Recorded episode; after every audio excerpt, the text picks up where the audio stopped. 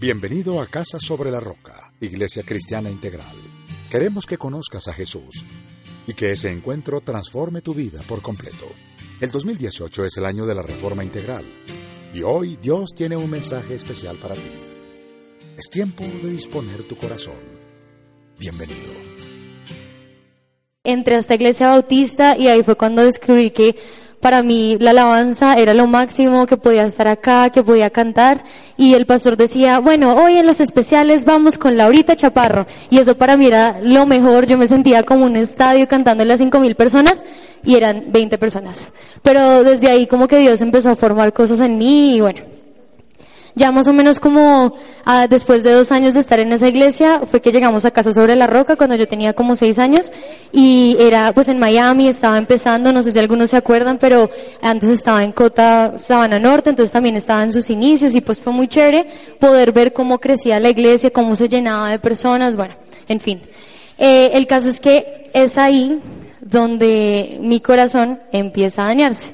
Y aclaro que todos los testimonios que vamos a dar hoy, obviamente va a ser eh, de forma en que vamos a glorificar a Dios por lo que somos hoy, por esa nueva criatura que Él hizo, por lo, porque el viejo hombre quedó en el pasado, y eso no es lo importante, sino lo que Dios puede hacer en las vidas. Entonces, eh, ahí como estaba empezando la iglesia, pues teníamos nuestro grupito, ¿no? Entonces la rosquita, y entonces cuando llegaba alguien nuevo, pues era como más o menos, no me enorgullezco, pero yo era la que decidía si esa persona entraba a nuestro grupo o no. Entonces yo lo veía como de arriba abajo y era como, mmm, no, tú no entras.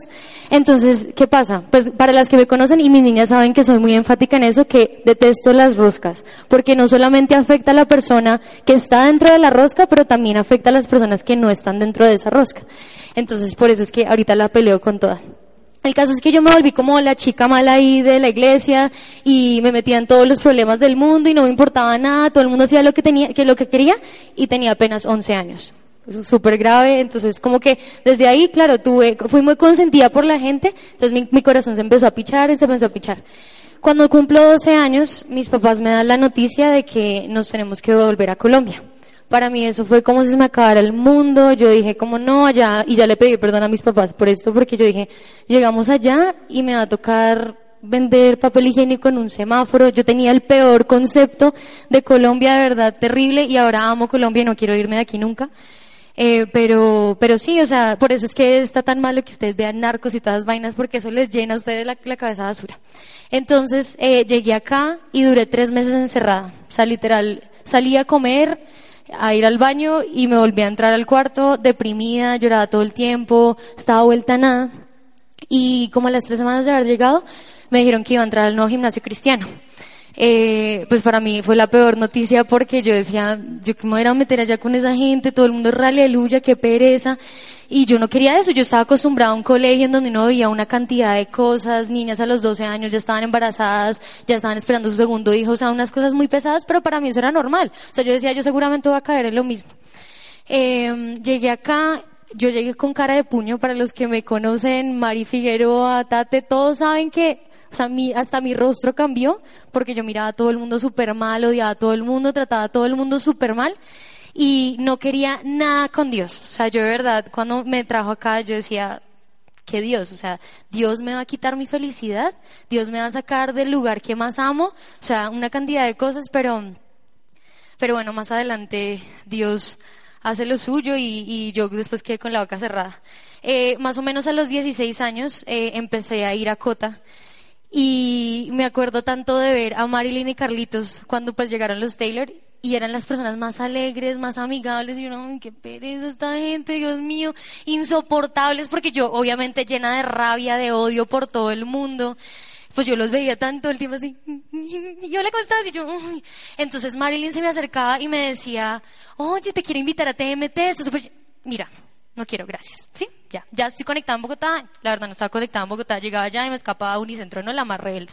Y, mm, Y bueno, ellos como que insistieron mucho, eh, por eso es que yo a ellos de verdad los amo con todo mi corazón, para ellos de verdad merecen honrarlos con todo porque ellos se dedican a cada persona y, es increíble.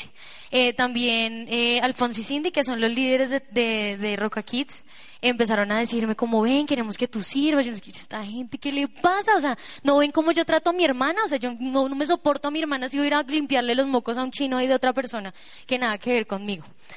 Y, y me molestaron, duran como tres meses molestándome y al tiempo Marlitos. Entonces yo era como, no, gente tan insoportable, ya me tienen cansada, yo no quiero nada de esto, ¿no entienden? O sea, ¿qué más cara les hago de que no quiero más? Y hasta que yo les dije, ¿saben qué? A, Alfonso y Cindy les dije, ¿saben qué? Para que ya me dejen de fregar la vida porque me tienen, pero mamá, voy a entrar. Y el primer día que entro, estaban haciendo la alabanza, Gaby en ese momento está, ¿dónde está Gaby? Gaby estaba, estaba haciendo pues ahí sus coreografías, no sé qué y estaba haciendo la de Jesús es mi superhéroe, no sé si la han escuchado, Cristo es mi superhéroe. Me ataco a llorar como una niña chiquita, yo como Cristo es mi superhéroe, sí. Y era porque yo veía todos esos niños que de verdad estaban alabando a ese Dios grande que yo no creía en él, pero yo decía, ellos van a recibir mi ejemplo y yo siendo la chanda que soy, no puedo estar aquí así. Y eso fue como si literal en mi corazón hubiera un clic. O sea, como si Dios hubiera sacado ese corazón de piedra tan terrible que yo tenía porque yo no lloraba. O sea, esa fue la primera vez que yo lloré después de como los 13 años, una vaina absurda. Entonces pues tenía el corazón así durísimo y Dios me lo sacó y me puso uno de carne. Y cualquier cosa, alguien me decía, hola, ¿cómo estás? Yo, bien, estoy bien. Y me acuerdo mucho también ver a Juan Manúñez, eh, que él también es muy importante en mi vida, porque ellos, cuando antes había una, ellos se reunían como alrededor de una, un bebedero, y yo veía todos los de TMT y yo, ¿qué hago? Porque para entrar al, al, templo tocaba pasar por ahí. Yo, ay, Dios mío, ¿qué voy a hacer? Yo no quiero saludar a toda esta gente, qué pereza. Entonces yo llegaba y me hacía la loca, yo, pasaba y como, mm". y llegaba Juanma con todo el entusiasmo. ¡Hola, Lau! Y yo, ay, Dios mío. Entonces yo, hola, ¿cómo estás? Y saludaba a todo el mundo y todo, todo el mundo súper alegre. Vamos al TMT Cup y yo, o sea, no juego nada de fútbol y me quieren llevar, o sea, me quieren sacar más la piel y me ponía más brava otra vez. Pero el caso es que todas las personas que están aquí en esta iglesia, todas las personas que se han dedicado tiempo, em, de verdad me ayudaron muchísimo, muchísimo a cambiar muchas cosas que en mi corazón yo pensé que nunca iba a poder lograr sacar, salirme de ahí porque yo estaba en una oscuridad terrible. Puede que mi testimonio no sea de, de una cantidad de, de cosas que hice o bueno, ustedes, ustedes saben de lo que hablo. Mi testimonio era más, mi testimonio es más de que mi corazón estaba hecho pedazos, que yo misma, por mi propia rebeldía, por mi propia rabia, me metí en una oscuridad y en un hueco en el que no tenía que estar, ¿sí? Y después fue que yo entendí que desde que Dios nos llevó para Estados Unidos, era el regalo más grande que nos había dado porque eso fue lo que permitió que mi familia hoy en día estuviera junta también cuando nos devolvió, porque allá como teníamos una vida llena de todo lo que queríamos, allá era una vida de excesos, pues que íbamos a mirarlo a él, lo teníamos todo, teníamos la playa de al lado, teníamos carros, casas, todo, pero ¿de qué servía? Eso lo único que hizo fue alejarnos de, Dios. Y él, pues es un Dios celoso y dijo, jamás en la vida voy a permitir que ustedes se alejen de mí y yo voy a ser su único Dios y, los, y nos trajo acá otra vez. Y aquí es donde yo he aprendido a amar a las personas, aquí es donde yo he aprendido que, que Él es el único que, que tengo, al que le tengo que arrodillar, el único que debo adorar. Y quiero compartirles un versículo que eh, en ese momento Dios me daba, y es Primera de Pedro 5.10 que dice, y después de, eh, después de que ustedes hayan sufrido un poco de tiempo, Dios mismo, el Dios de toda gracia que los llamó a su gloria eterna en Cristo, los restaurará y los hará fuertes, firmes y estables. Y en ese momento yo no entendía, yo decía, o sea, yo solamente me quedaba con el primer pedazo, ¿no? Como después de que ustedes hayan sufrido un poco de tiempo. Y yo, uy madre, ya sufrí demasiado, ya déme en paz, o sea, ¿qué es lo que quiere, cuál gloria quiere dar si, mire mi vida, o sea, yo no quiero nada con usted, no me moleste, ¿sí? Era un tiempo en donde yo no podía ni mirar a mis papás de la rabia que les tenía, yo no les hablaba más como, de plata, deme comida, necesito zapatos, ¿ya? Entonces, eh, obviamente todavía estoy bajo construcción, o sea, yo creo que todos los que estamos acá venimos de, realmente a la iglesia es porque necesitamos de Dios, necesitamos que avive nuestro corazón, necesitamos cambiar muchos aspectos de nuestra vida que, que quizás nos cuestan mucho, que quizás sea nuestra oscuridad. Pero, pero yo lo que les quiero decir es que de verdad no hay rodilla que el cielo no pueda doblar, no hay corazón que Dios no pueda restaurar y de hecho Dios es especialista en restaurar corazones rotos, en restaurar almas alejadas de Él. Y por eso les invito de verdad, porque hay momentos en donde yo también me desanimo y es donde Dios, de donde Satanás más me da en mi ánimo, porque ustedes ahora me ven y todo el mundo me conoce que por la risa, ¿sí? Antes yo no me reía. Entonces por eso es que muchos se burlan que hay que su risa tan fea. Sí, pero es que esa es la muestra de Dios en mi vida, que Dios transformó mi corazón, que Dios me llenó de su alegría, de su gozo. Por eso es que yo vivo tranquila, porque todavía tengo mil problemas, todavía me pasan muchas cosas, todavía me duelen muchísimas vainas, pero, pero ahora mi esperanza está puesta en otra persona y es Dios. Mi esperanza está puesta en Él por completo, porque aun cuando yo creo que ustedes muchos no se dan cuenta cuando yo estoy mal, porque estoy siempre alegre, porque no importan las cosas, porque yo sé que Dios tiene igual algo mejor para mí. Y yo lo que quiero invitar hoy es que no se aparten de Dios. Mi papá llega y molesta porque eh, está con mi hermanita, llega y la señala y ella ya sabe. Nunca te apartes de Dios, ya la tiene entrenadita. Pero es verdad, o sea, que ustedes cada vez que vayan a hacer algo, que cada vez que piensen en, en otra cosa, señalen y digan, nunca te apartes de Dios, ¿sí? Porque es que aquí es donde estamos seguros. Gracias a Dios nunca tuve que exponerme que a trago, que a droga, que a manes, o sea, fue algo muy, Dios me mantuvo en una burbujita y en mucho tiempo, o sea, por mucho tiempo estuve muy brava por eso, porque estando en el nuevo gimnasio cristiano yo decía, o sea, o sea ¿quién me diga acá solamente hablan de Dios, qué pereza, yo quiero que pongan ahí perreo intenso y no dejaban. Y para mí eso era terrible, pero ahora entiendo, ahora yo escucho como, por favor, no. Cuando entré a la universidad para mí fue tenaz, o sea, yo antes era re grosero, pero re grosera, un camionero completo yo. Y, y cuando llego a la universidad, después de ese clic que hizo, yo escuchaba una china decirle a otra, bueno, ustedes saben cómo se dicen así como parce, yo escuchaba eso y me dolía en lo profundo, yo lloraba, yo llegaba todos los días llorando en la casa, yo, mami, no aguanto más esto, ¿sí? Y es porque de verdad cuando el Espíritu Santo lo llena a uno, o sea, una cosa es estar, que el Espíritu Santo esté en uno cuando uno recibe a, al Espíritu Santo, pero otra cosa es que realmente habite, que realmente está vivo ahí dentro, que realmente sea el que maneje nuestras vidas, ¿sí? Y por eso es que yo quiero que, y muchas veces nosotros hacemos las cosas solitas, ¿no? Entonces yo decía, yo puedo hacer todo sola, yo no necesito de nadie ni de Dios, yo acá estoy bien, pero, pero fue en el momento donde de verdad mis rodillas se partieron porque no hubo de más. Me tocó rendirme por completo y, y, entregarle simplemente absolutamente todo a Dios desde mi corazón, desde mis pensamientos, desde mis amigos, todas las cosas, de las palabras que salieron de mi boca, todo se lo tuve que entregar a Dios y por eso es que hoy tengo las niñas que tengo, o sea, Dios me dio a esas niñas como un ancla. O sea, si no fuera por ellas, de verdad, seguramente no me interesaría estar acá. Seguramente sería como, bueno, yo voy a hacer cualquier cosa, no tengo que darle ejemplo a nadie. Pero ellas están ahí, es para que yo pueda dar ese ejemplo, para que yo piense dos veces antes de hacer cualquier cosa.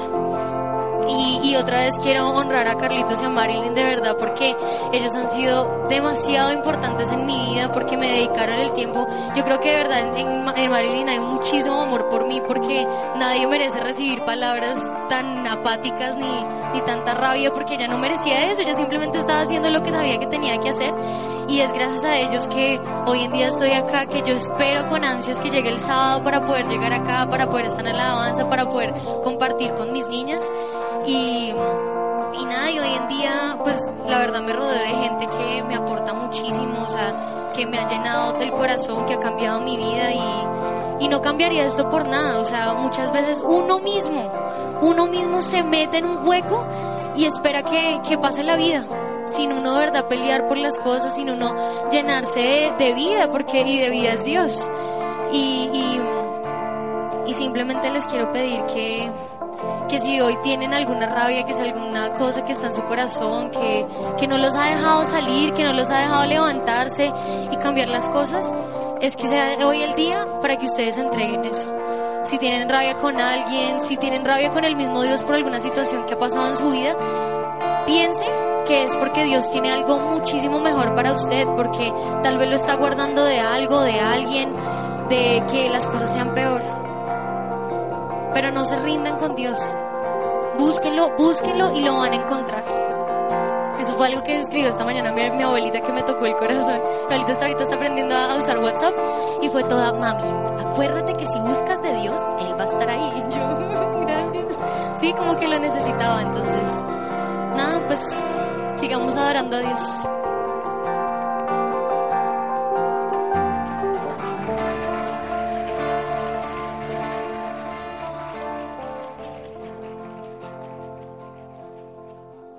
Bueno, buenas tardes, noches para todos. Para los que no me conocen, yo me llamo Pamela Fernández, tengo 21 años. Y para contarles, para que entiendan un poquito de todo lo que les voy a contar, tienen que saber un poquito de mi pasado. Cuando yo era chiquita, estaba en un colegio de mucha plata, donde todas las hijas eran las hijas de los modelos, de las actrices, de las más wow. Íbamos siendo chiquitas, monas, verdes, perfectas. Y yo sufrí mucho bullying en el colegio. No solo físico, sino verbal, sino psicológico. Por el color de mi piel, por mi pelo crespo. Para los que no me conocen saben que toda la vida me escondí el sol para no broncearme porque para mí era un trauma estar morenita, ahora estoy re negra. Para mí era un trauma el pelo crespo, entonces todo el tiempo me hacía la queratina y hoy estoy muy crespa. Y a raíz de eso, siendo muy chiquita y recibiendo todo ese bullying, eh, bueno, tuve muchas enfermedades, intenté quitarme la vida dos veces, fue un infierno. Y mis papás al ver como ya la gravedad del asunto me sacaron del colegio. Era chiquito. Me sacaron como en quinto, sexto. Y bueno, yo fui creciendo y por el trabajo de mi mamá a mí me empezaron a llamar a castings, empecé a salir en televisión, en novelas, en propagandas, empecé a crecer, empezó el tema del modelaje, entonces que con Carolina Cruz, con Laura Cuña, la revista, la revista Cromo llama y mi mamá y le dicen la queremos preparar para reina. Y yo empecé a ver cómo la gente me empezó a aceptar un montón y empecé a ser popular y me empezaban a amar.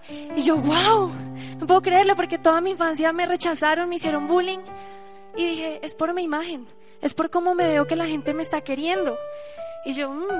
entonces era más flaca, entonces que el pelo largo, liso. Y eso se convirtió en mi todo. Y mi vida se convirtió en popularidad, amigos, fiestas, novios. Eso era mi vida porque se estaba llenando ese vacío que yo tenía cuando, cuando yo era chiquita. Eh, en abril del 2007, cuando tenía 15 años, llegué a la iglesia. Llegué a Cota. Y llegué con mi familia, todos llegamos al tiempo, recibimos a Dios. Y Julia Izquierdo fue la primera niña que yo conocí, ella me invitaba y me invitaba a TMT. Yo, no, qué mamera, no, no quiero. Yo veía a todos, uno medio entraba y todo el mundo, ay, que la. Yo, no, o sea, yo estaba con mi, mi cuento de fiestas y popularidad y amigos. Y entonces, una vez decidí ir, ella estuvo todo el tiempo conmigo, me presentó una líder, me aconsejaron hacer vida nueva, que es lo que se llama ADN ahorita. Y yo empecé y fue la primera vez que Dios me habló. Y me dio Romanos 12.2 que dicen no se amolden al mundo actual, sino sean transformados mediante la renovación de su mente. Yo ya había leído versículos, ya había ido a prédicas, pero fue la primera vez que yo sentía en mi corazón algo que nunca jamás había sentido. Yo era como, ¿qué es esto? O sea, siento algo tan profundo, tan hermoso. Y yo sabía que Dios estaba refiriendo a no más fiestas, no más trago, no más niños, no más fama, te quiero para mí.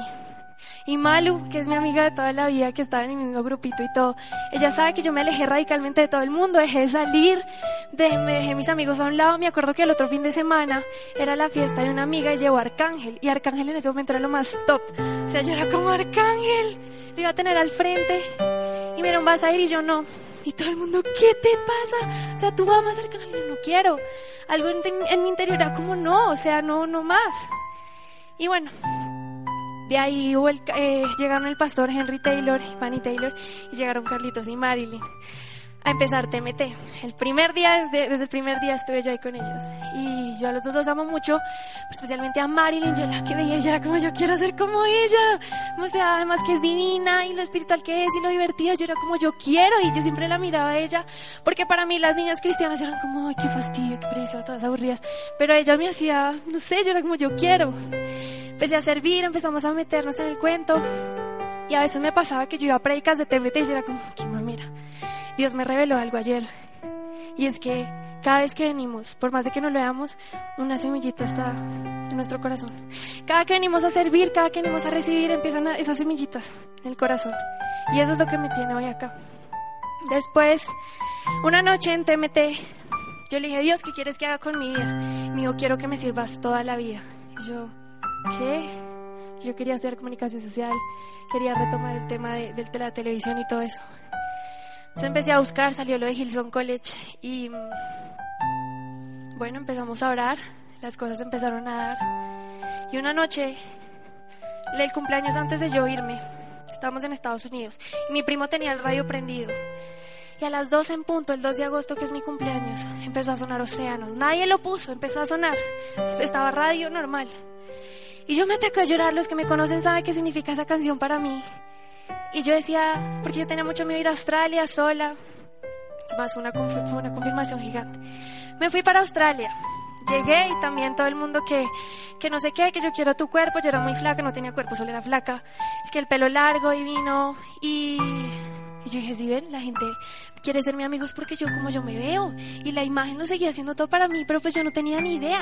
Y yo fui a Hillsong con la intención de, voy a estar en Hillsong, o sea, Hillsong, voy a cantar con Ty Smith, o sea, duh. Y Dios me decía, no, Dios me lleva a dos cosas, a muchas cosas, a romper ídolos, a encontrarme con él frente a frente, a aprender a servir, a orar en espíritu y en verdad. Cuando pasó un tiempo y yo empecé a subir de peso. Por porque no sabía comer, por el cambio de comida. Me empecé a traumar y me empecé a obsesionar horrible, horrible, horrible.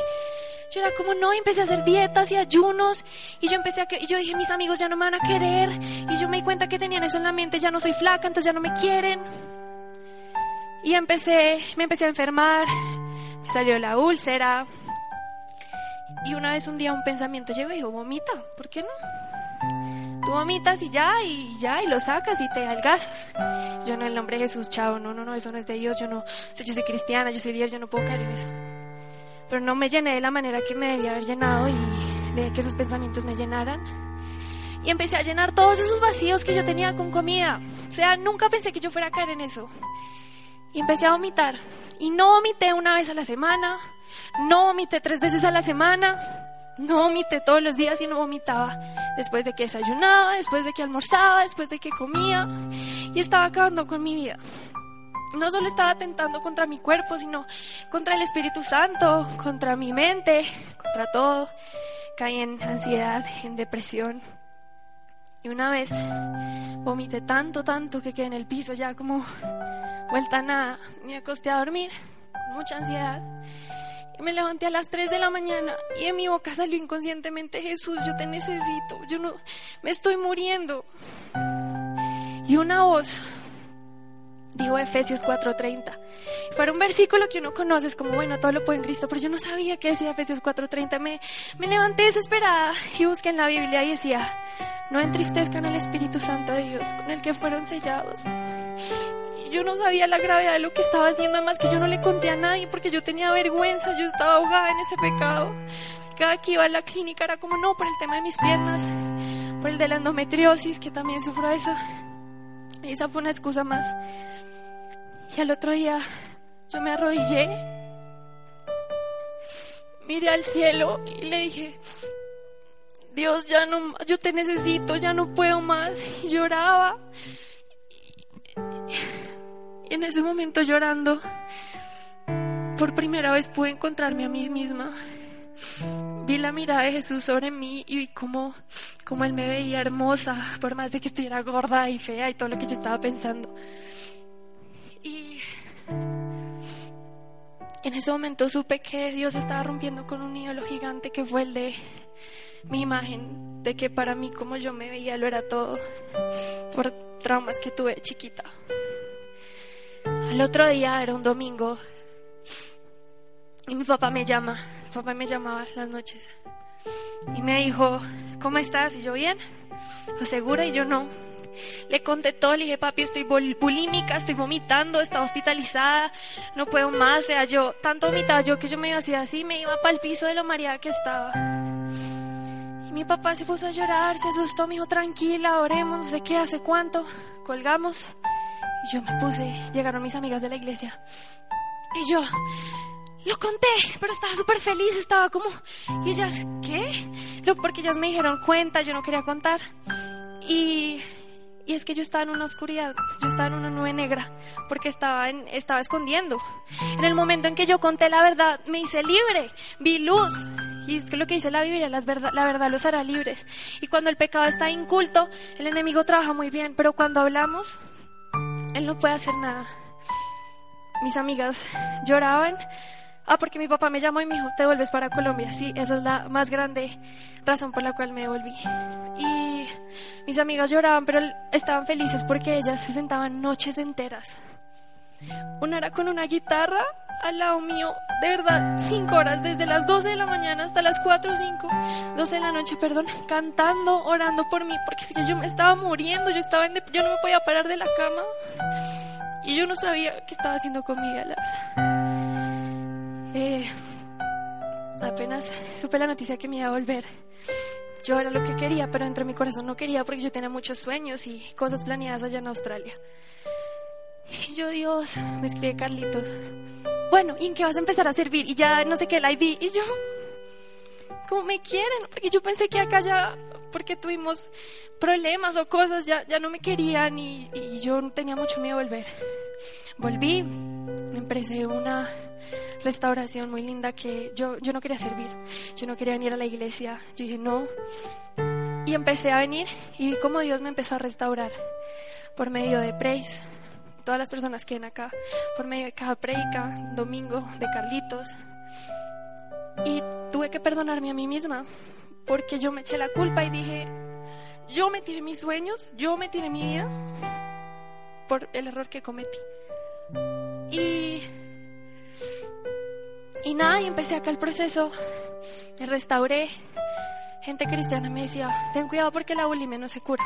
Perdón, perdón, o sea, Jesús murió en una cruz no para que la bulimia no se cure. No, que vomitas, pero en cinco años te puede volver a venir el pensamiento. No, Dios me restauró. Y la bulimia sí se cura porque Él murió en una cruz no para que no se cure, sino para que todas nuestras enfermedades sean sanadas. Y ya, y no saben para mí lo que ha sido estar en, en la iglesia, rodearme de todos ustedes. Dios me restauró a través de ustedes, aunque no lo crean cada uno de ustedes. Y yo le doy gracias a Dios por eso. ¿Qué aprendí yo de todo esto? Uno, que la vida sin Dios de verdad no es nada. Incluso siendo cristiana, a mí me importaba tener a los niños atrás mío. A mí me gustaba que todos me cayeran, siendo cristiana, siendo líder. Y era como, wow, pues sí, tengo ocho detrás.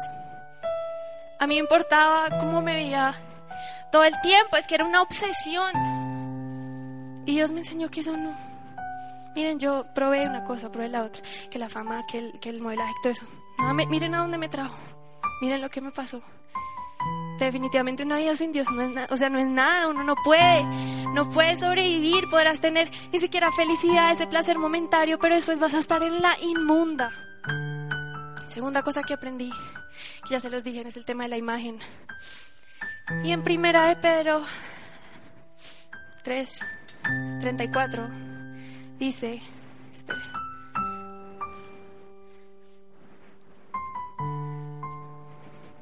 Ay, si alguien me la busca y encuentra primero que yo. No, ya lo encontré. Que la belleza de ustedes no sea la externa, que consiste en adornos tales como peinados ostentosos, joyas de oro y vestidos de lujo. Que su belleza sea más bien la incorruptible, la que procede de lo íntimo del corazón y consiste en un espíritu suave y apacible este sí que tiene mucho valor delante de Dios. Niñas, ustedes no son más porque se ven lindas o porque tienen niños detrás o porque tienen likes. No, una mujer de Dios es una mujer que se arrodilla ante Dios, que lee la Biblia, que lo adora, que le sirve, que le dice no a ese niño que te está diciendo que vayas a hacer cosas que no debes, que le dice no a esas cosas que saben que dañan tu corazón. Eso es una mujer de Dios. Y esa cosa que nos pinta la sociedad, de que entre más linda, entre más dinero, no, es mentira. Es mentira porque yo lo viví y me di cuenta que no era así. Y Proverbios 31:30 dice,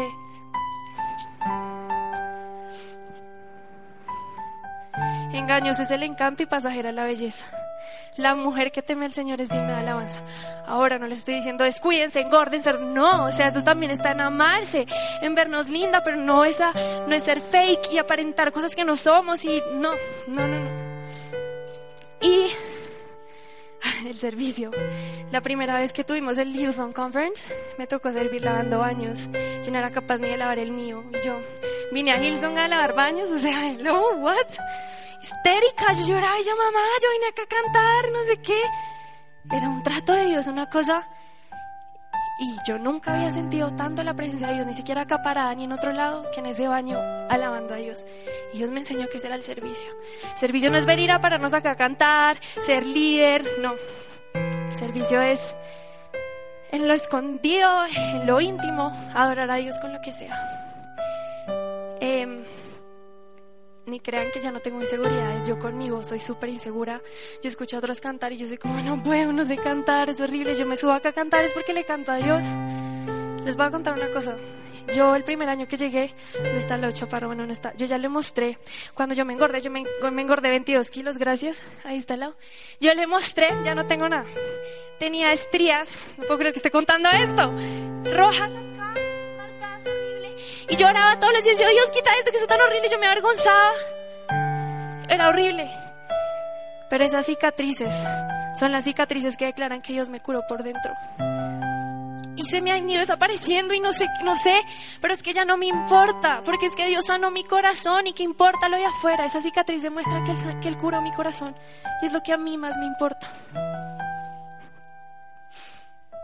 Y ya, eh, por último les quiero leer el salmo que Dios me regaló cuando, cuando pasó toda esta tormenta asquerosa, ese infierno horrible que viví. Que de ahí, sal, de ahí salen mis canciones. Mientras la busco, quiero decirles que muchas veces tenemos, me pasa a mí, esta cosa con TMT o con la iglesia, de que no queremos ir, de que allá no sé qué, de que en Bogotá más. Si Dios te puso acá, no es coincidencia.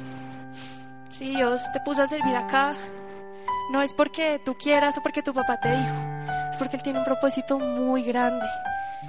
Y que tú vayas haciendo, y que tú vengas a la reunión, y que vengas a servir. Así no quieras, esa semillita se siembra. Y crece hermosa, crece hermoso. Salmo 116. Literal fue mi vida en Australia. Eh, yo amo al Señor porque Él escucha mi voz suplicante. Por cuanto Él inclina mi oído, lo invocaré toda mi vida. Los lazos de la muerte me enredaron y me sorprendí en la angustia del sepulcro y caí en la ansiedad y la aflicción. Entonces clamé al Señor, te ruego Señor que me salves la vida. El Señor es compasivo y justo, nuestro Dios es todo ternura. El Señor protege a la gente sencilla, estaba yo muy débil y Él me salvó. Ya puedes, alma mía, estar tranquila que el Señor ha sido bueno contigo. Tú me has librado de la muerte, has enjuagado mis lágrimas, no me has dejado tropezar. Por eso andaré siempre delante del Señor en esta tierra de los vivientes. Y ¿saben cuál es el problema con ese tipo de pecados o enfermedades o adicciones? Como bulimia, anorexia, pornografía, masturbación, no sé, todas esas cosas. Que uno se calla. Que uno no pide ayuda por vergüenza. ¿Qué van a decir? Yo siendo líder, o mi papá siendo líder, o pastor, no sé, ¿qué van a decir? El momento en que yo abrí la boca fui libre hablen, hablen por favor, que, esos pensamientos de quiero vomitar y ustedes no hablan, no piden ayuda, se convierten en esto. Y Dios es un Dios amoroso, compasivo, justo, que no te va a dejar ni un segundo.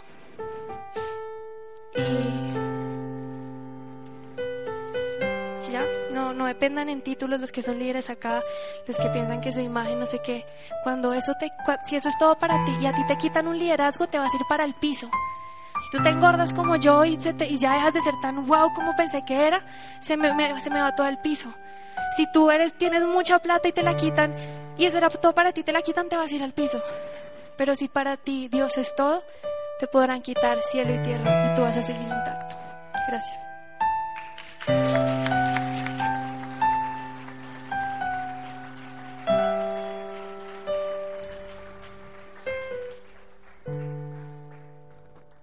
Eh, mi nombre es Juan Pablo Santa, tengo 19 años, aunque no parezca. Em, ¿Qué les puedo contar? Em, nací en Bogotá, aunque no parezca. Eh, vamos los negros. Em, cuando tenía un año, cumplí un año y a mi papá lo nombran pastor. Y la verdad yo no me acuerdo, tenía un año nada más. Nos fuimos a Bucaramanga. ¿Alguien de Bucaramanga? Eh, Iván, el alto. Ok, yo a él lo conocí como cuando tenía cuatro años, por ahí, más o menos. Y Julia Araque, que ahorita está en Alemania, si no estoy mal. A Julia Araque también la conocí, éramos dos goticas así. Em, ok, em, se puede decir que toda mi vida he sido cristiano. Mi papá ha sido pastor desde que yo tengo un año. Eh, vivimos siete años en Bucaramanga. Luego de eso, Dios le dice a mi papá y el pastor Darío le dice, Mario, tienes que venirte a Bogotá. Eh, nos devolvemos a Bogotá, a mí me da muy duro. Me había criado allá, estaba en un colegio eh, hermoso, un, regalo de Dios ese colegio, todos mis amigos. Y me da muy duro. Y lloro y lloro, pero ¿por qué? ¿Por qué nos tenemos que volver? Y mm, terminamos viniendo a Bogotá, estamos otros siete años, es algo muy curioso, siete años en Bucaramanga, estamos otros siete años en Bogotá. Y en una reunión así como cualquiera, el pastor Daleo le dice a mi papá, eh, Mario, quiero que te vayas a abrir, a abrir no, a continuar eh, con la iglesia de Cota. En, esa época se llamaba Cota, ¿sí? Nos reuníamos, o se reunían en el colegio. ¿Mm? Cuando nombran a mi papá y venimos a estas bodegas, el pastor de Dios le cambia de Cota a Sabana Norte. Bien. Y lo siguiente que les quiero contar es que tengo, o sea, ¿qué me ha pasado a mí? Que toda mi vida he tenido un papá que es pastor, ¿sí? ¿Por qué cosas he pasado yo? ¿Cuál es mi historia? ¿Cuál es su testimonio? Muchos, cuando les conté, decían como, Juanpa, ¿y tú qué vas a contar? O sea, ¿cuál es tu historia? O sea, que llegaste a la iglesia y, no sé, mentiste y, ah, y esa es mi historia. Ya. No, un pecador. Bien, eh, mi historia comienza cuando me vuelvo a Bogotá y entro al nuevo gimnasio cristiano. Eh, uh, vamos.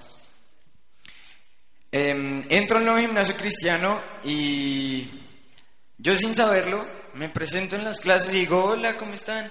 Mi nombre es Juan Pablo Santa y los profesores, ¿tú eres hijo del pastor? Yo, sí. ¿Cómo estás? Mucho gusto. ¿Qué tal? Entonces, mis compañeros comienzan a darse cuenta y, este del pastor. A ver, ¿qué tal hace? ¿Qué tal es en clase? ¿Sí será que es juicioso? ¿Será que es nerdo? Y, y comienza una presión increíble de lo que la gente esperaba de mí por ser hijo de pastor. Y comienzo a sufrir. Me comienza a ir bien, gracias a Dios, me comencé a ir bien en las clases y la gente, mis compañeros me decían, ah, es que usted le va bien porque es hijo del pastor y, y su papá es, es, dueño de la iglesia y es dueño del colegio y claro, entonces los profesores usted eh, le hacen caso a todo, le ponen 100 en todas las notas y comienzan muchos, muchos comentarios así, hagan de cuenta como así lanzándose unos cuchillos así y uno agachándose cada vez más, cayendo mucho más bajo. Y comienzan a caer un montón de comentarios de, ah, claro, es que esto porque usted es hijo del pastor. Ah, lo otro porque, ah, es que usted hijo del pastor. ¿A, usted en la tienda le toca pagar o, o su papá se lo regala? O, ¿Y usted me puede gastar o no? Y, y comienzan una serie de comentarios y llega un momento en que yo simplemente estallo me acuerdo que estábamos eh, yendo a la clínica, ese día en el colegio fue muy duro, siempre muchos comentarios. Y ese día llegamos a la clínica, me acuerdo porque a mi hermana a mí nos hicieron una cirugía de la nariz y de la garganta, y bueno. Eh, y me siento al frente de mis papás y me desahogo completamente. Yo no quiero continuar en el colegio, me da mamera, comienzo a tener rabia con mi papá de ¿por qué te tuvieron que nombrar pastor? ¿Por qué tuve que venir a Bogotá a es que un colegio cristiano y estoy sufriendo bullying y no me dan en paz y, y comienzo a caer, a caer, a ah, qué pereza, eh, tengo que ir el domingo a la iglesia y qué mamera.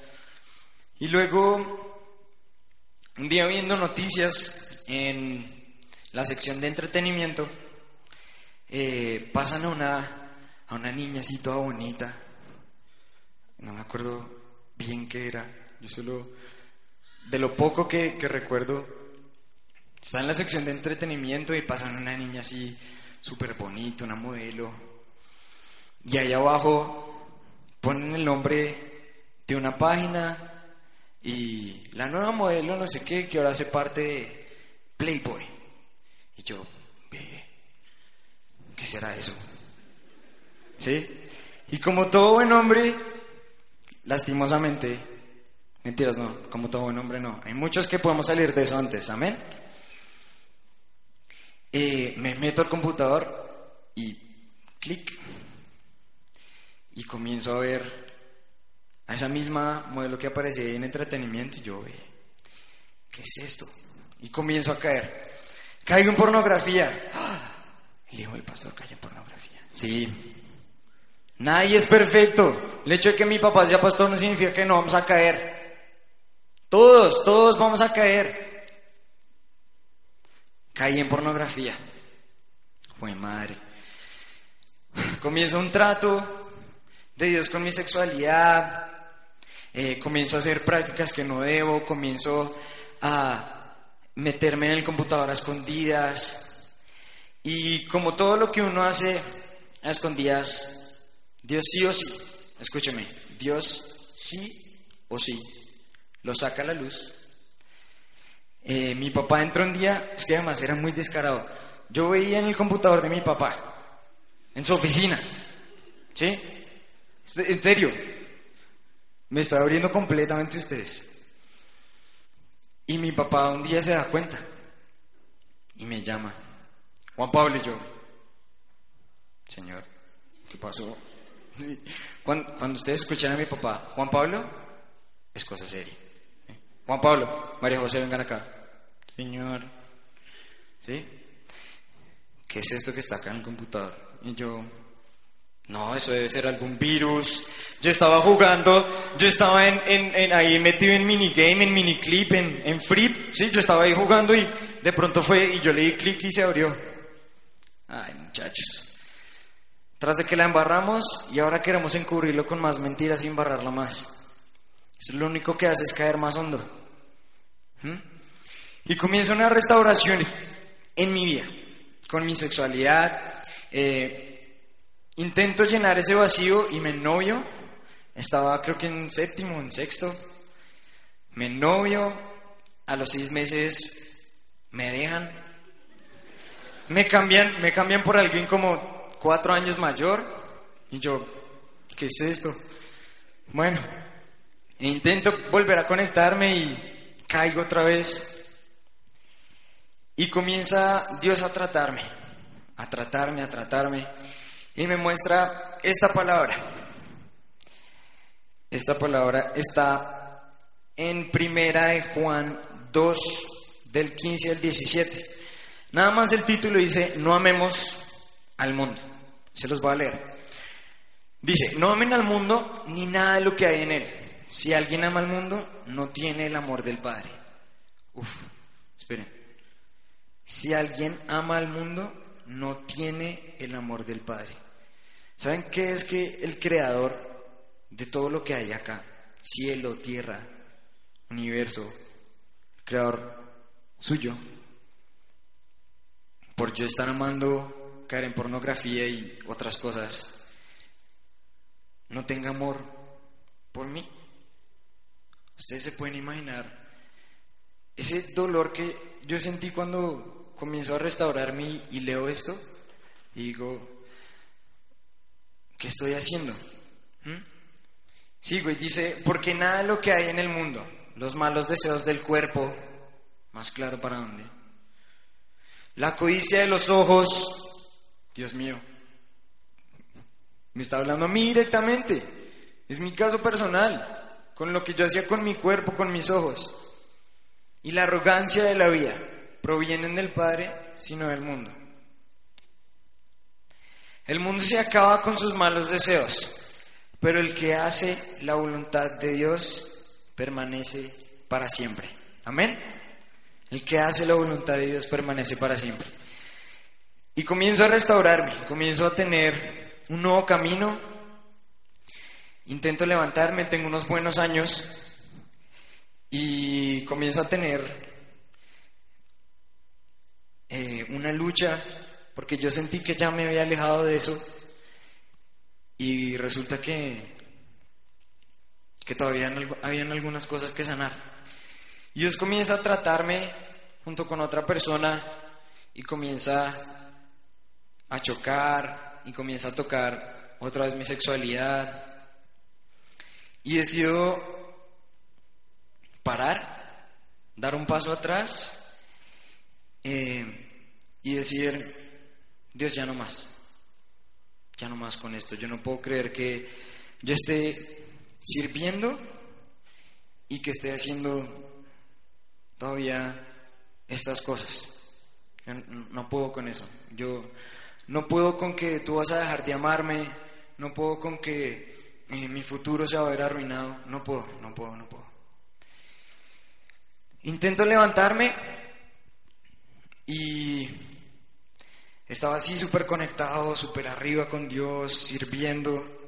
Ya eso fue hace unos tres años con esa recuperación. Y no me acuerdo ya si fue el año pasado, la verdad, fue tan rápido. Eh, salgo de una charla en Bogotá y me roban. Me roban. Eh, varios de los que están aquí estaban conmigo, nos roban. Eh, dos tipos, uno con un cuchillo como así de largo, yo creo que esa vaina era de cocina. Sí, yo no sé dónde lo sacó. Em, se mete al carro y el segundo tipo, eh, con un revólver, se me para hacia el frente y me apunta y me dice quieto. Yo quedo frío. Mi reacción después estaba lloviendo, yo tenía una sombrilla, eh, le mandé la sombrilla hacia adelante. Dice así como, no me haga nada. ¿sí? por favor, no. Como si la bala no pudiera atravesar la sombrilla, ¿sí? O sea, uff, qué pilo. Buen ingeniero. Buena, ¿sí? Y, y se me pasa de todo por la cabeza. Se me pasa de todo por la cabeza, se me pasa a mi abuela, que yo decía, que mamá era esa cantaleta de, si te van a robar, no te opongas, entrega todo. Pero miren, de verdad, esas palabras de mi abuela corrieron a mí acá adentro. Eh, me imaginé a mi familia, me imaginé a mi hermana, a mis papás, a mis tíos, a mis primos. O sea, fue como un recuento de toda mi vida en tan solo 10 segundos. Eh, luego yo intento cogerle la pistola y gracias a Dios no sé si al fin era de mentiras o si no tenía, no sé, pero el tipo no disparó. Eh, pero lo que sí hace es agarrar los celulares de todos, em, me da un cachazo aquí, no sé si algunos han notado la cicatriz que tengo, mm, y me abre, me abre acá, yo luego, más descarado, le mando un manotazo. Y Y le tumbo el celular y la billetera, el celular y la billetera de Camila Ancheros que está ahí sentado. Y yo me quedo frío, o sea, así completamente yo, pues madre, ¿qué acaba de pasar? ¿Sí? Y, y luego comienzo, gracias a Dios, nos quedamos con el celular de Cami, yo le digo, Cami, préstame tu celular, llamo a mi papá, eh, lo primero que le digo es, hola papi, estoy bien. Entonces, ¿cómo así? ¿Qué pasó? Eh, además, mi mamá estaba de viaje y, bueno, ella se entera luego por un mensaje y toda preocupada. Mm, el caso es que me llevan a la clínica, ahí aparecieron muchos de, de las personas más cercanas, como los Martínez, los Pachón, mucha gente que yo creo que ni siquiera estaban cerca y aún así se fueron hasta, hasta la Marley. A ver cómo estaba. Y mm, apenas veo yo a mi papá que llega, yo no había llorado, yo estaba, estaba así temblando, así no podía, estaba frío, pero apenas veo a mi papá, yo creo que ha sido la vez que, en que más he abierto los brazos y lo agarro así con tanta fuerza y comienzo a llorar de una manera, yo creo que nunca había llorado tanto. Y comienzo a llorar y comienzo a decirle, no entiendo por qué tiene que pasar esto. Acabo de salir de una charla en donde salí súper animado, eh, súper con nuevas ganas así de seguir adelante. Y me pasa esto. En mi vida sufrí bullying, sufrí con la pornografía. Me intento recuperar, caigo otra vez, me intento recuperar y cuando estoy a un nivel que yo digo, wow, súper, qué chévere, me encanta, estoy sirviendo, tengo un grupo, eh, tengo un ID, sí, estoy sirviendo en la alabanza, estoy tocando batería, estoy cantando. me dan un golpe, me pegan un sacudón. Y me da mucha rabia. El caso es que el día siguiente, bueno, voy a la clínica, me toman puntos y demás. Y comienzo a pensar ese domingo me acuerdo mucho en Yesid Cordero, papá de los Cordero que están por aquí también sirviendo. ¿Cómo estás, Juan Pablo? Yo bien, doña Yesid, muchas gracias por preguntar. Y lo próximo que él dice es, ¿y qué aprendiste? yo, ¿cómo así que qué aprendí? Pues, aprendí a no agarrarle la pistola, porque si no me va a pegar otra vez. No, no, en serio, ¿qué aprendiste? Y esa semana me conecto y me meto en mi cuarto y Dios, ¿qué era? ¿Qué me querías mostrar? Porque, porque por mi cabeza pasó un recuento de todo lo que yo he sufrido, de mi familia, de mi abuela con su, no vayas a hacer nada. ¿sí? Y comienza Dios a hablar, me dice, en medio de tantas pruebas, y mientras tú vas a estar creciendo, Van a haber momentos en donde el enemigo te va a atacar. Pero lo que debes hacer en ese momento, si es que caes, es así como tú hiciste con tu papá, vas a abrir los brazos, vas a agarrarlo fuerte y vas a decir, ya no puedo más, ya no aguanto más.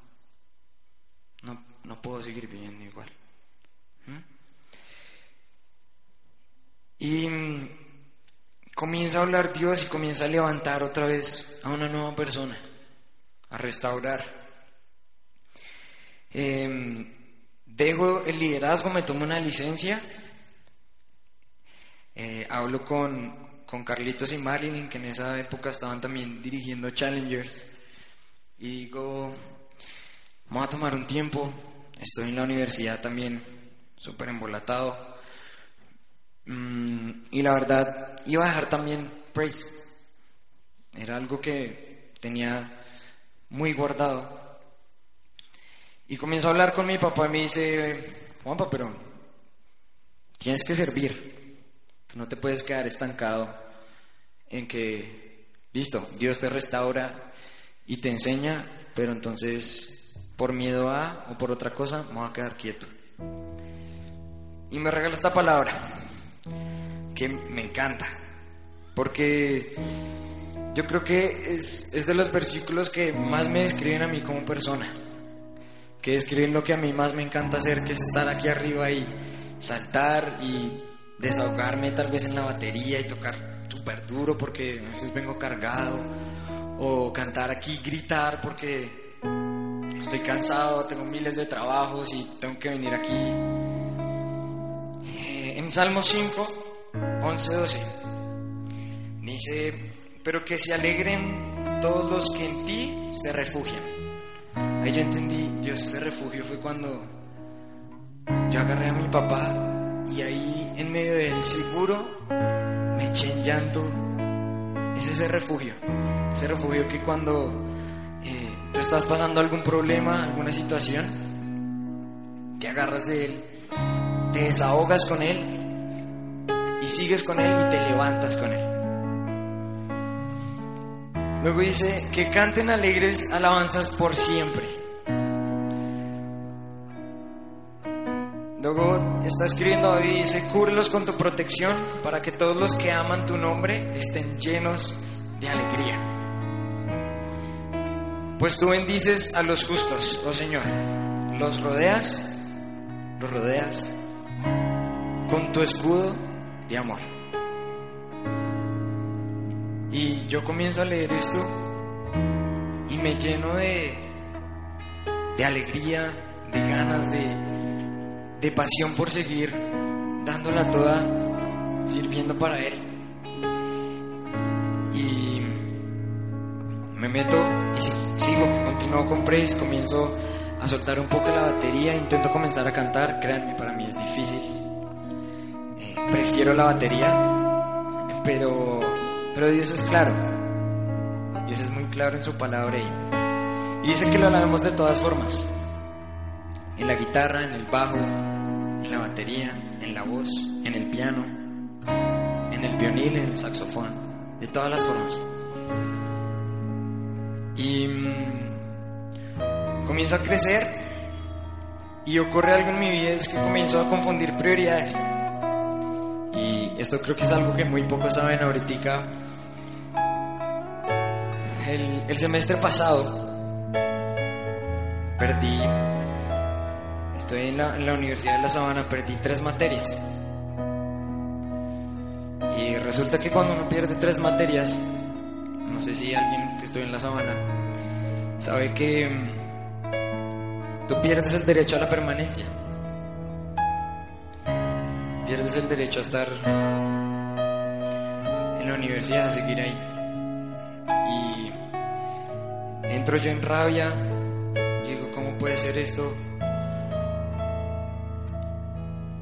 Y mm, gracias a Dios cuando uno cae también hay nuevas oportunidades, amén. Y resulta que algo que está en la universidad y se llama periodo de prueba. Periodo de prueba. Solicita el periodo de prueba y mientras se demora en contestar, entro yo en comunión con Dios. Comienzo a hablar con Él. Me rindo completamente ante Él, organizo mis prioridades. Gracias a Dios, aceptan el semestre de prueba. Pero más allá de eso, ahorita estoy en semestre de prueba. em, pero yo creo que para mí no es casualidad que eso que uno solicita se llama periodo de prueba.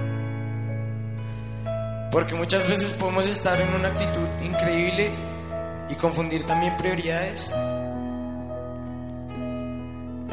Y caes en un periodo de prueba en donde Dios va a comenzar a tratarte, a fortalecerte, a hacerte crecer en donde estés sirviendo, sea en la alabanza, sea en conexión, sea en producción, sea en social media, donde sea.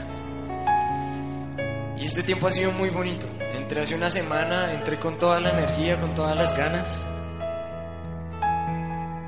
Y teniendo mis prioridades bien organizadas.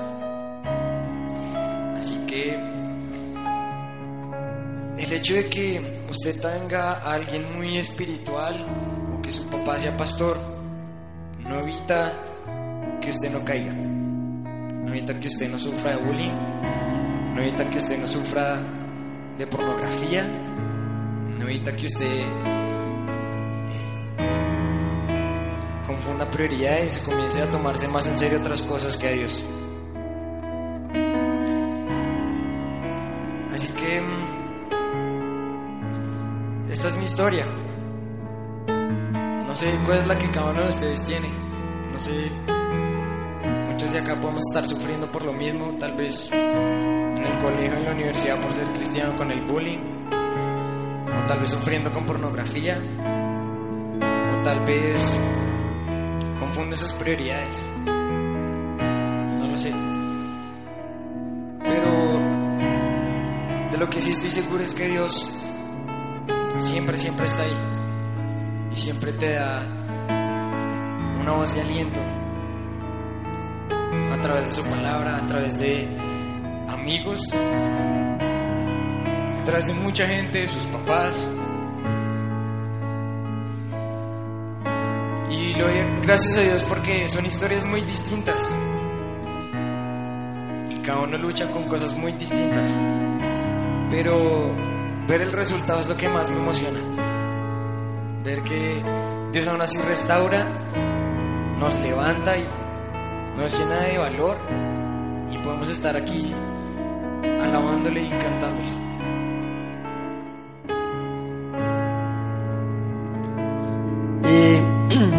Para terminar esta noche, TMT Stories, hoy queremos llamar a o presentarles a alguien muy, muy especial para nosotros. Muchos han compartido con él, muchos eh, lo vieron llegar, otros tal vez dirán quién es este tipo que está acá. Eh, y yo quiero presentarles a Sebas Cortés. Sebas eh, ya no está en TMT, ya van a saber por qué. No por algo malo, sino por algo muy bueno. Pero Sebas y yo nos congregamos junto con nuestras esposas en el mismo ministerio que es Casados. Pero hoy Sebas eh, viene a contarnos su historia. Eh,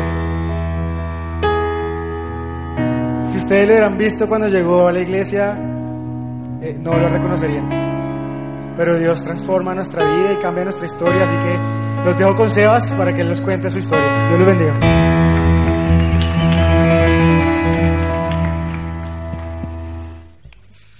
Bueno, buenas noches a todos. Eh, para los que no me conocen, yo soy Sebastián Cortés. Eh, tengo 26 años. Quiero empezar con esta palabra primero que todo, eh, porque hace cuatro años él me la regaló.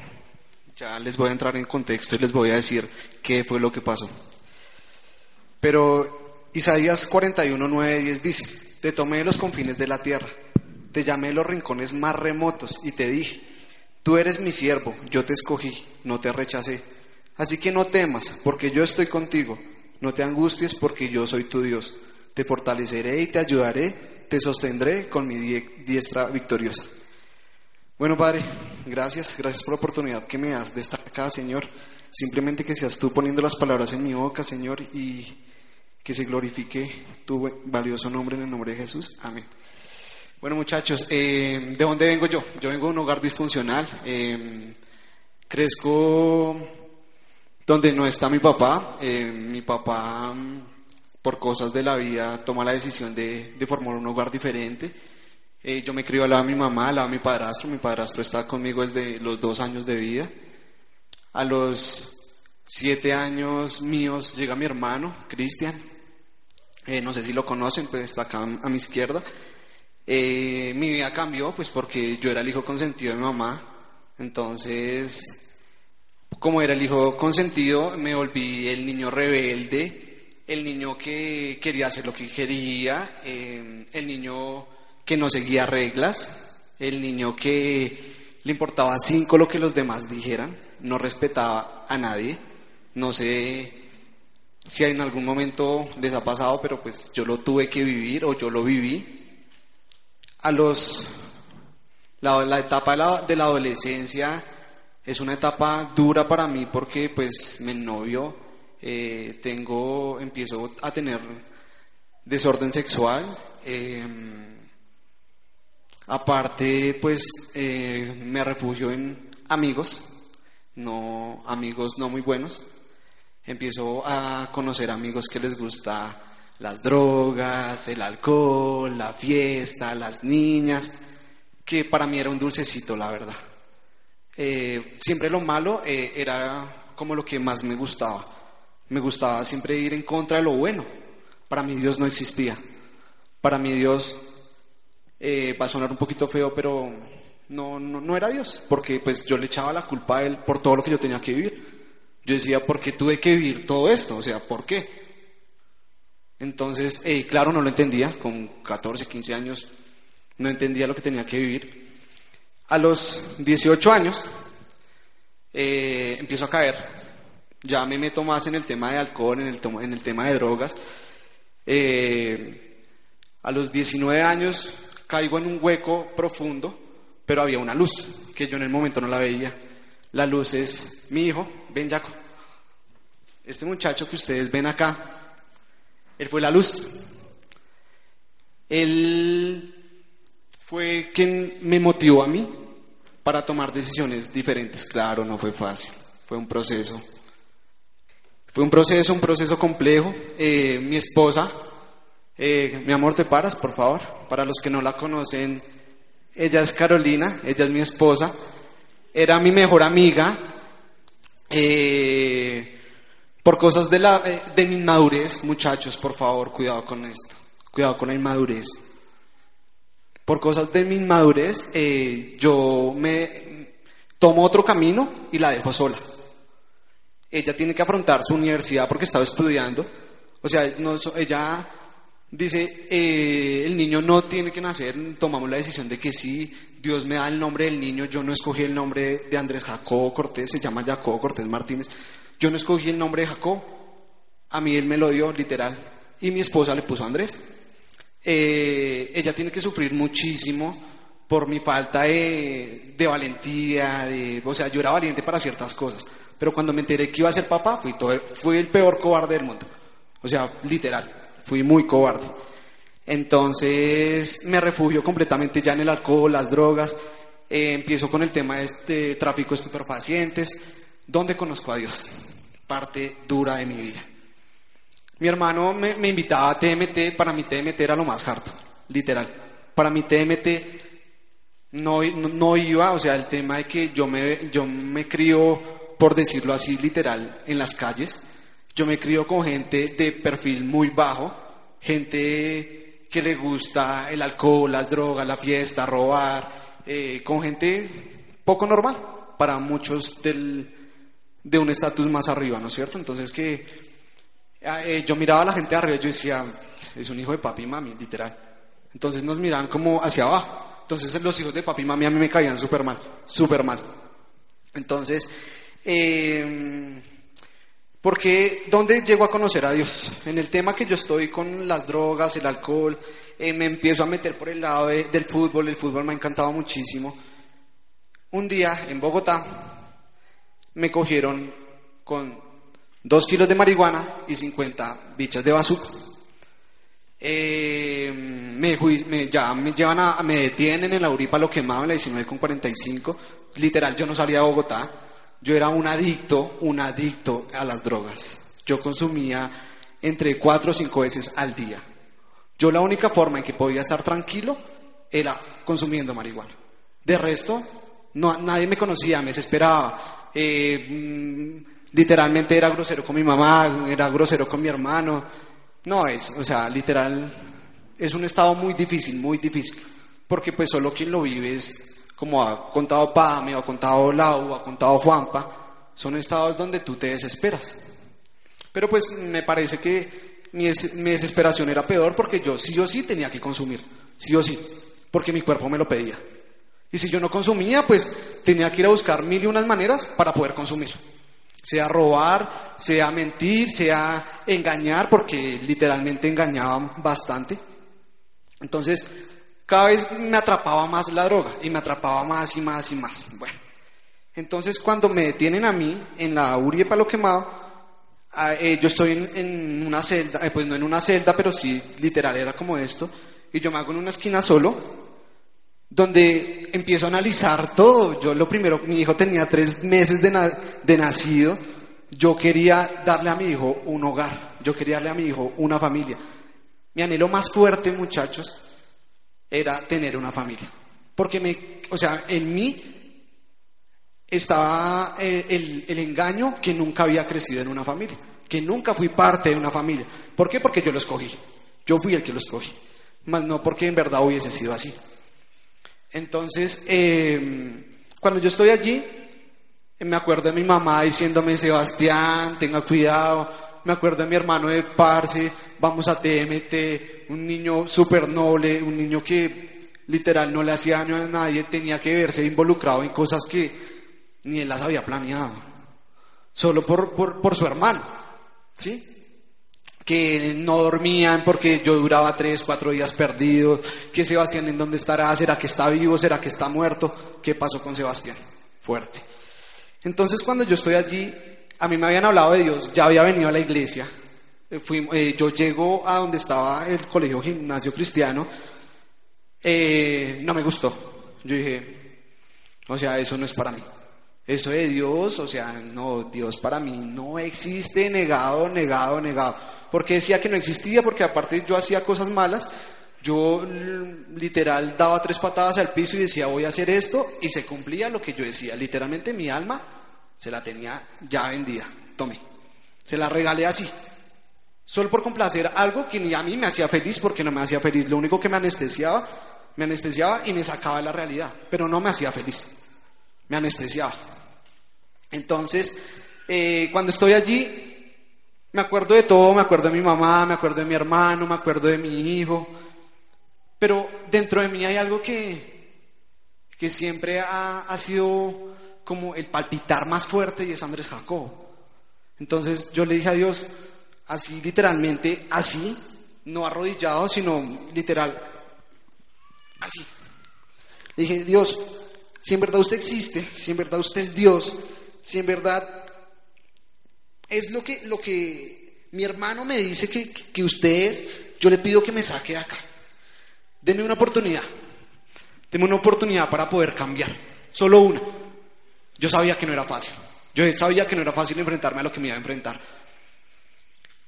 Eh, en, la en la noche me intentan robar, me intentan apuñalar. Eh, Dios pone un ángel, no sé ni cómo se llama ese pelado, pero él fue el que frenteó por mí, fue el que no me dejó apuñalar. Eh, al otro día, muy a las 10 de la mañana, mi mamá, pues preocupadísima, eh, vaya, le dicen que yo no estaba, o sea, Sebastián Cortés nadie lo conocía allá en Palo Quemado. Entonces mi mamá, pues preocupada, que yo eh, no podía, me comuniqué con ella solo una vez, pero ella estaba súper triste, súper mal, pues literal, ver a un hijo allá. Entonces a las 10 de la mañana me llaman y me dicen, Sebastián Cortés, eh, sí, que por favor firma acá que usted se va. ¿Cómo? Cuando ya tenían un expediente mío, literal, para ser judicializado, donde me van a dar entre cuatro o cinco años de cárcel. No sé qué pasó. No sé qué pasó. Hasta el mismo eh, guarda me dice, yo no sé usted qué hizo, acá se sabe todo. Pero bueno, me dejaron ir. Yo salgo pues buscando a mi mamá. Mami, por favor, perdóneme, mami, yo quiero cambiar. Mi mamá me dice, hijo, ¿quiere un centro de rehabilitación? Y yo le dije, no, yo no quiero centro de rehabilitación. Yo no quiero centro de rehabilitación porque ya tenía amigos o conocidos en ese, en ese entonces que habían ido al centro de rehabilitación. Mi mamá me decía, pero piense en fulanito que hace 15 días lo mataron, piense en su tanito que mire lo que tiene. Sí, o sea, mi mamá me mete en el contexto y yo sí, mamá, o sea, literalmente duré un mes juicioso. Le digo a mi tío, tío, yo quiero ir a la iglesia. Eh, mi tío me lleva a la iglesia a Bogotá yo voy todo vestido de millonarios, pues porque me, me, apasionaba mucho, o todavía me apasiona mucho el fútbol. Allá, pararme en la iglesia, de la silla, muchachos, fue muy duro para mí. Muy duro, no podía pararme en la silla. Mi tío simplemente me mira y me dice, hijo, la decisión la tomas tú. Tú tomas la decisión de lo que tú quieres para tu vida.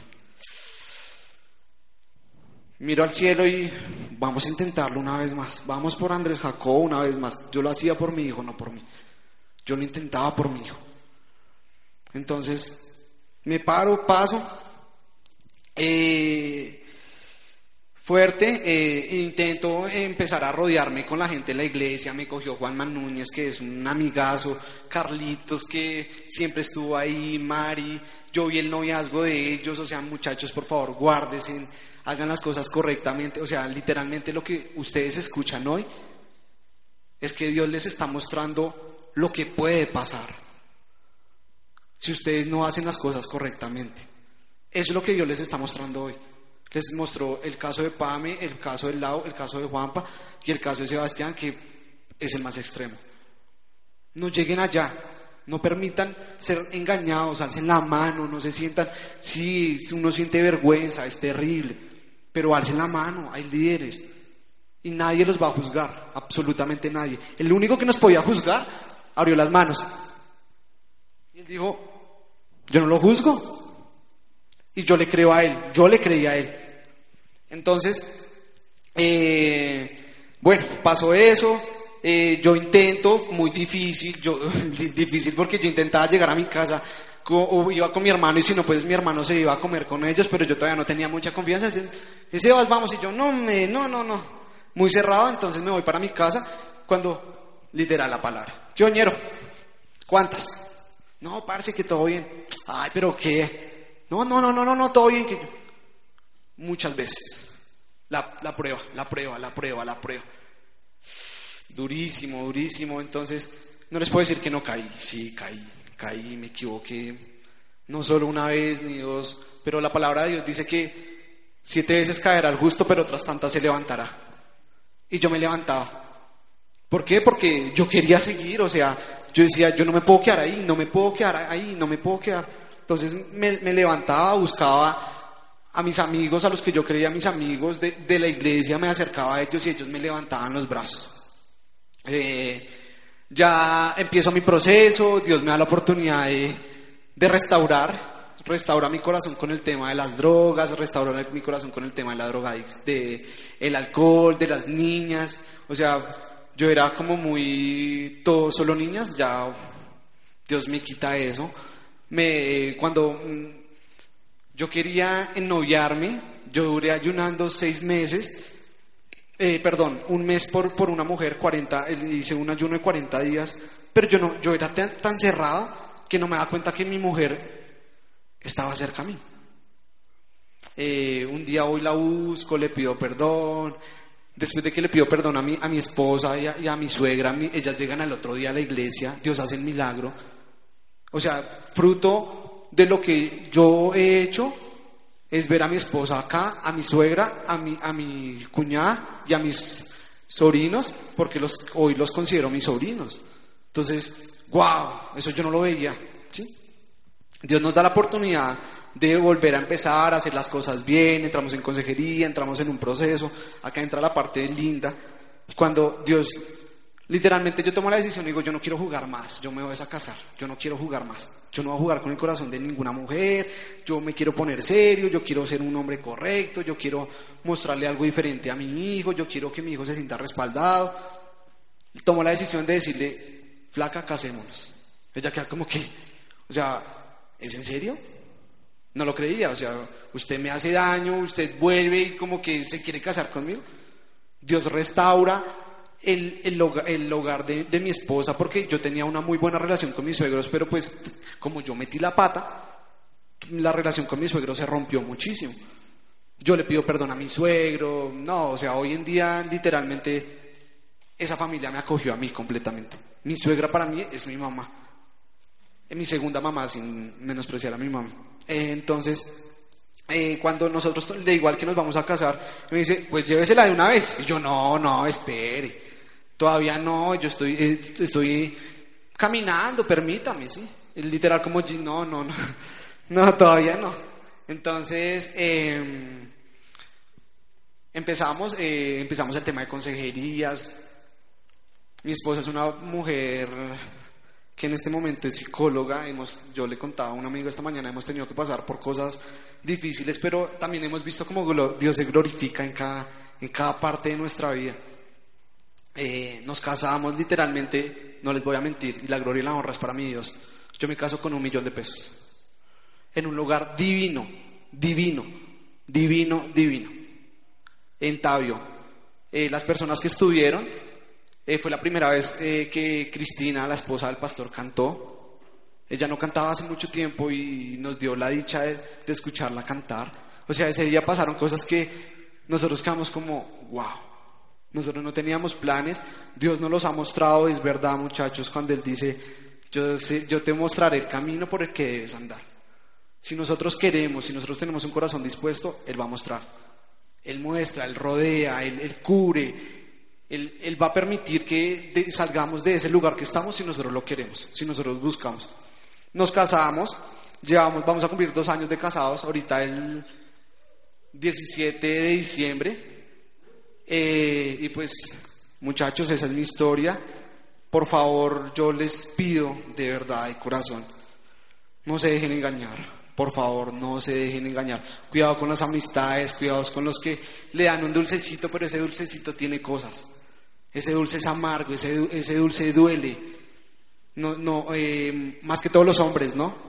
El tema es la identidad de los hombres, porque el hombre muchas veces tiene que ser el chacho, el rudo. No, no, muchachos, mire, yo me casé y he aprendido, yo acabé con mi machismo. Yo he aprendido a servir a una mujer, a amar a una mujer. Aprendí a, a valorar a una mujer. Eh, no es por vanagloria, pero una de las cosas que más disfruto en, mi relación con mi esposa es cocinar para ella. Me encanta, me encanta cocinar para ella, para mi hijo. Pero por eso hay que hacer las cosas correctamente. Por eso hay que tomar la decisión de decir, venga, ¿me voy a comer el plato de lentejas o me espero a la bendición? Esperemos la bendición. Sean pacientes. Esperen la bendición que Dios tiene propósito con cada uno de ustedes. Por algo los trajo hoy acá. Y ya, ya conoce la esposa, ya conoce el futuro. Hay pruebas. Pero levanten la mano cuando se sientan con los brazos completamente caídos. Y ojalá ninguno de ustedes, si está pasando por esto, hoy es el día de decir, hey, yo no quiero seguir en lo mismo. No quiero seguir en lo mismo y no voy a seguir en lo mismo en el nombre de Jesús. No vamos a seguir en lo mismo. Porque tenemos que ir a salir a impactar miles y cientos de vidas afuera. Porque tenemos que demostrar que el Dios en el que nosotros creemos es un Dios vivo, es un Dios que cambia, es un Dios que restaura, y se los digo yo, es un Dios que restaura. Porque me restauró mi vida, me restauró mi matrimonio, restauró a mi hijo, restauró a mi esposa. Él es el Dios en el que yo creo y a mí no me avergüenza hablar de Él. No me avergüenza. Si, si, se quiere, si quiere estar al lado mío, sepa, se me burlan, literalmente, se burlan. Porque yo soy cristiano. Porque en la familia los únicos cristianos somos mi hermano y yo. Y a mí no me avergüenza hablar de Él. A mí no me avergüenza decir que yo creo en Jesucristo y que lo intento una y otra vez. Que lo intento. Muchachos, gracias por escucharme y la gloria y la honra es para el Señor Jesús. Amén.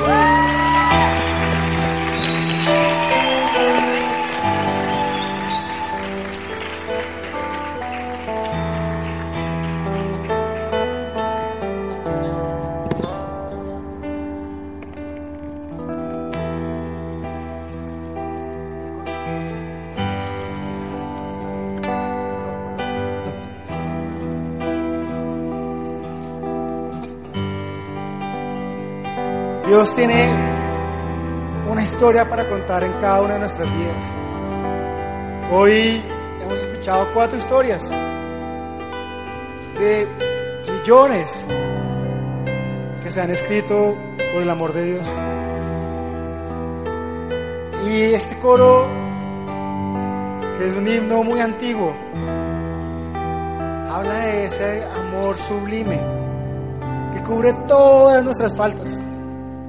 No importa lo que hayas hecho, no importa si tuviste problemas con pornografía, no importa si tal vez fuiste rebelde, si maltrataste, si caíste en bulimia, si traficaste con drogas, si consumiste, si mataste,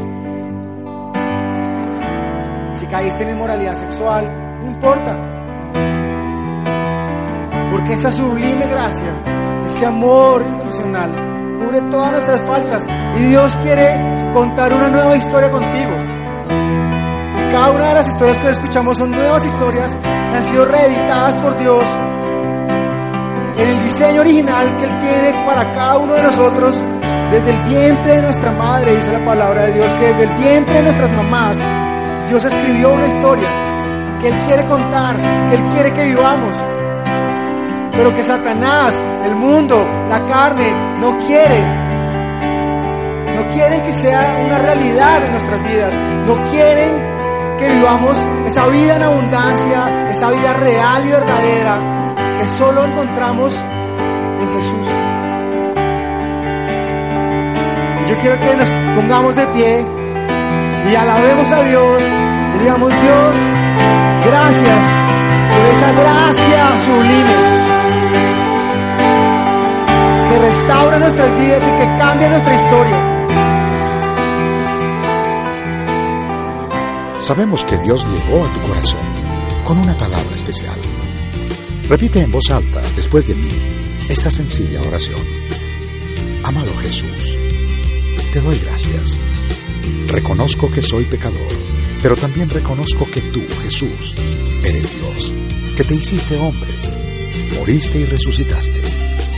Te abro la puerta de mi corazón. Haz de mí la persona que tú quieres que yo sea. Te recibo ahora mismo como mi Señor y mi Salvador. En Cristo Jesús. Amén. Si acabas de hacer esta oración, la palabra de Dios dice que naciste de nuevo, que eres una nueva persona. Te invitamos a dar el siguiente paso en tu proceso. Somos una iglesia de amor y queremos acompañarte y ayudarte en esta nueva vida. Ingresa a www.casarroca.org Conéctate, crece, sirve. Seguimos en contacto.